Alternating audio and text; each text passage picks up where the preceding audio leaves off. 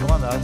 ¿Qué tal, Enrique, Javier, Sara, cómo andan? Buen día. Gusto. Gusto. Eh, ¿Qué es lo que es este nuevo reglamento de CEPRELA para ustedes? Y es una un, manifiesto de, reporte y reglamentos de, de, ¿cómo se llama?, de debida diligencia y obligaciones de los abogados para con sus clientes. O sea, eh, CEPRELAT rompe la confidencialidad abogado-cliente. Así es. Pero eso es inconstitucional, mi querido Mané. Así es. ¿Van a recurrir? Así es.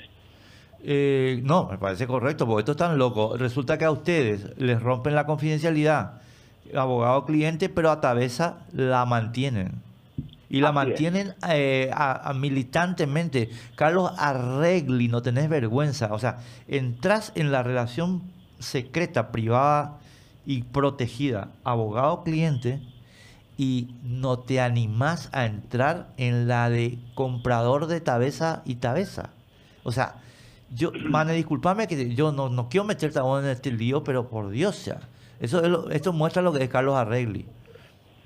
No, pero estamos en el lío. Estamos en el lío desde junio, el, cuando se organizó la primera reunión con los gremios y vino esto desde parte de ese prelat.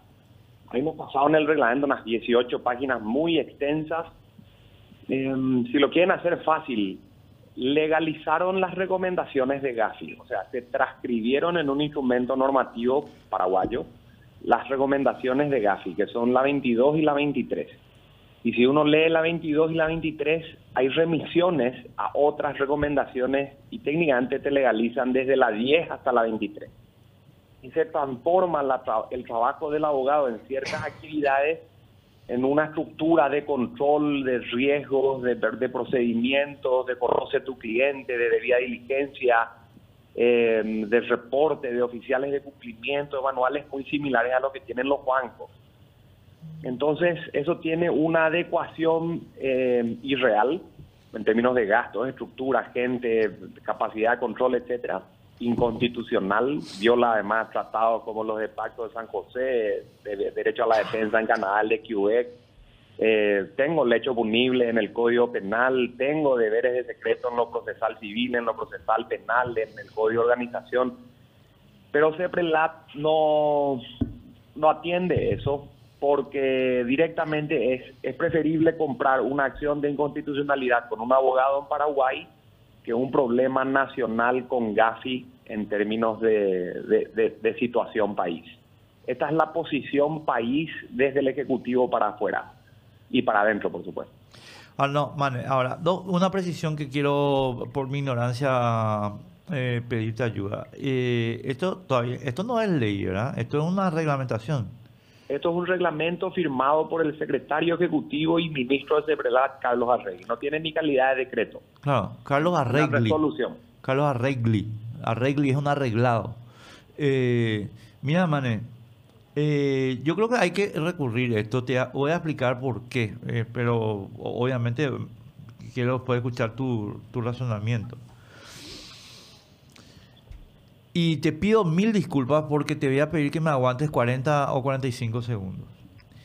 En la Edad Media, la Iglesia Católica le vendía a los delincuentes un instrumento para irse al cielo que se llamaba la indulgencia plenaria. Entonces vos te ibas, vos eras un badulaque, un bandido, pagabas al cura el cura te firmaba la indulgencia que tenía un sello papal y vos ya estabas con el cielo asegurado, aunque fueras una basura de persona. Este negocio es el que permitió construir la magnífica Basílica de San Pedro. Con eso se financió y es la razón por la cual Martín Lutero expuso sus 95 tesis de Württemberg. Dijo, señores, dejen de vender el perdón, ustedes no tienen atribuciones de vender el perdón. ¿Por qué te estoy mencionando esto? Porque lo que hace Arregli, Mane, con este sacrificio de derechos constitucionales paraguayos, es comprar la indulgencia de Gafi ante su complicidad con Horacio Cartes en el contrabando de cigarrillos. Entonces, él necesita eh, efectivamente recibir una indulgencia, que sería la aprobación del informe, a pesar de que es cómplice del contrabando por encubrimiento y omisión. Y para eso no tiene ningún problema en pisotear derechos constitucionales como la confidencialidad de la relación abogado-cliente. Y entonces te sacrifica a vos, digo, a vos en términos generales, a los abogados y a todos los que haya que sacrificar, formales y decentes, para mantener su indulgencia plenaria de Gafi, aunque eh, eh, deja pasar 600 millones de dólares de lavado de dinero todos los años. Ese es Carlos Arregli. Y ustedes tienen que recurrir a estos manes, porque si no, este sinvergüenza se queda como si fuera un gran señor, cosa que no es. Nosotros tenemos, para que tengas una idea, hicimos un esfuerzo que no vino por mostrar la CEPRELAT, que lo que nos piden a nosotros es un check formal ante una ante una palestra de burócratas internacionales. O sea, cuando nosotros nos sentamos con los de Gazi, tenés que imaginarte 10 personas que no son de acá, de Centroamérica para el norte, digamos, todos de afuera, preguntando cosas macro, gente de laboratorio, gente que no, no, no, no, o sea, formada en auditoría, formada en control financiero, formada en, tecnócratas, ¿verdad? en definitiva y no, no, no, no importa lo que hagas conforme tu legislación. Lo importante es que te adecues a ellos. Esa es la visión GAFI ahora. Y la, la adecuación en esta ronda viene, viene controlada en el marco de su inclusive eficiencia. Es decir, adecuaste tu norma y qué tal la estás cumpliendo, cómo está funcionando, cómo, cómo vos te la estás imponiendo. Ese es todo el enfoque GAFI 2021 en este momento. ¿verdad? Nosotros le planteamos esto no solamente, a, no solamente a Carlos, se lo dijimos a Sandra, a Sandra Quiñones, que tiene presupuesto, delitos especializados, departamentos especializados, personas, fiscales, la plata, recursos humanos, tecnología. Le dijimos a Camilo, le, con toda la Contraloría, le dijimos al presidente del Banco Central, le dijimos a los asesores ex GAFI que están trabajando con la Asociación de Bancos, ¿por qué es que las instituciones del Estado, en el marco de su propia ineficiencia, me trasladan a mi abogado el trabajo de reportar cuando el secreto profesional, en definitiva, es una conquista civil y me están pidiendo hoy que yo sea la nueva Inquisición. En vez de buscar las brujas, estoy buscando ahora los clientes lavadores de dinero. Y ese trabajo, en vez de hacer la Fiscalía conjuntamente con la Contraloría, conjuntamente con el Poder Judicial, el Banco Central, la Subsecretaría de Estado de Tributación, supuestamente ahora tenemos 60 mil abogados que mandar, 60 mil informes todos los años para que sepan la que es una caja de 25 funcionarios, una oficina pequeña, incapaz de controlar el lavado, me termina eligiendo a mí, porque es lo que va a ocurrir, ¿verdad? No tienen capacidad. Entonces, ¿por qué no traducimos el combate lavado activo en una cosa real? La respuesta es no está recomendado por Gafi. porque, es, una venta de indulgencia. Es como yo te digo, todo esto que vos estás contando me confirma totalmente la construcción que te acabo de relatar. ¿Entendés? Y, y, bueno, eh, eh, eh una de mi parte última cuestión. Eh, ¿Cuándo van a recurrir ustedes? Nosotros tenemos previsto, si no es esta semana, la semana que viene, organizar una gran reunión, o sea, invitar a todos los abogados al colegio. El colegio no puede lastimosamente asumir una legitimación activa, o sea, no puede ser actor en este caso, porque el agravio supondría que sea mm, personal, el agravio tiene que ser personal del abogado. Claro. Entonces la idea es trabajar en una ley, perdón, en una acción que vaya en contra de este reglamento que hoy sí ya existe, y invitarle a la gente a firmar. Como los abogados son tienen título, entonces no necesitan darnos poder, firmarían por derecho propio. La idea es hacer una, una recolección mínima de firmas y ofrecer un modelo de escrito para la gente que lo quiera hacer. La gente que está fuera de Asunción, desde el colegio podría pedirnos que le hagamos la gestión y metemos la acción, si se puede, en este mes. Esa es la idea.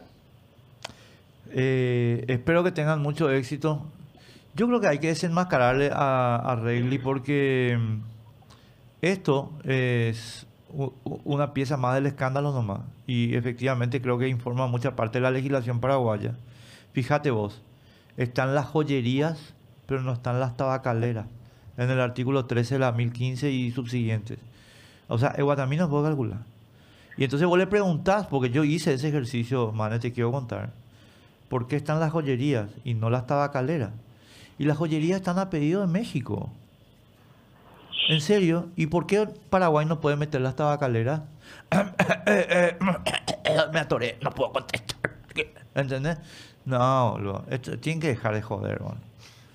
Tienen que dejar. Al cierre, al cierre del año pasado, en el 2020, cuando se le preguntaba estas cosas y la ronda todavía no se iniciaba, la tenía la opinión de que las tabacaleras tenían que entrar en el en el tema. Bueno, los, clubes de fútbol, los clubes de fútbol también. La opinión cambió cuando las recomendaciones llegaron y sobre la excusa de que no están recomendadas, quedaron fuera. Pero la prueba es que sacaron la ley en menos de 24 horas.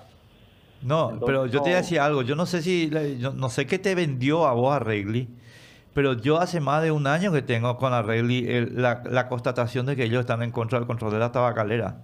Y están a tu más entera disposición todos los audios, porque hay varios eh, y que tienen más de un año de que Arregli ya no quería meter a las tabacaleras en el artículo 13. Así que eh, eh, te quiso, te, o sea, te, te, mintió, te mintió, te mintió, tenemos tenemos la tenemos la, la inconsistencia de Prelat en lo que va del año, pero lo que lo que pasa es que los abogados son tantos que yo no sé si todos van a accionar. El colegio lo que tuvo que entrar es a peluquear en lo posible ese reglamento, para que para los que estén ahí vigentes no se vean afectados porque hay un margen que no se alcanza hoy en día. Sacamos, qué sé yo, consultorías, asesorías, en el marco de los procesos la obligación no entra, armamos un umbral de 50 salarios, o sea, todo lo que está por debajo de 114 millones no se controla, sacamos un montón de cosas, pero la acción igual se va a meter y los que no pueden accionar o no quieren o no, o no, no entienden esto van a tener un reglamento un poquitito menos abarcador de lo que era al comienzo. Entonces, terminada la parte de discusión con la, con la implementación de esto, ahora la idea está acá en la acción. Correctísimo. Eh, ya está vigente este reglamento, ¿no? Está vigente. Desde el 1 de septiembre está, Sara. En la página de CEPRELAT, que es .gov.bi, hay una ventanita de resoluciones y la primera que encuentres en la lista es, es la 299. Ok. Bueno. Qué vergüenza. En fin. Gracias, Mané. Un abrazo.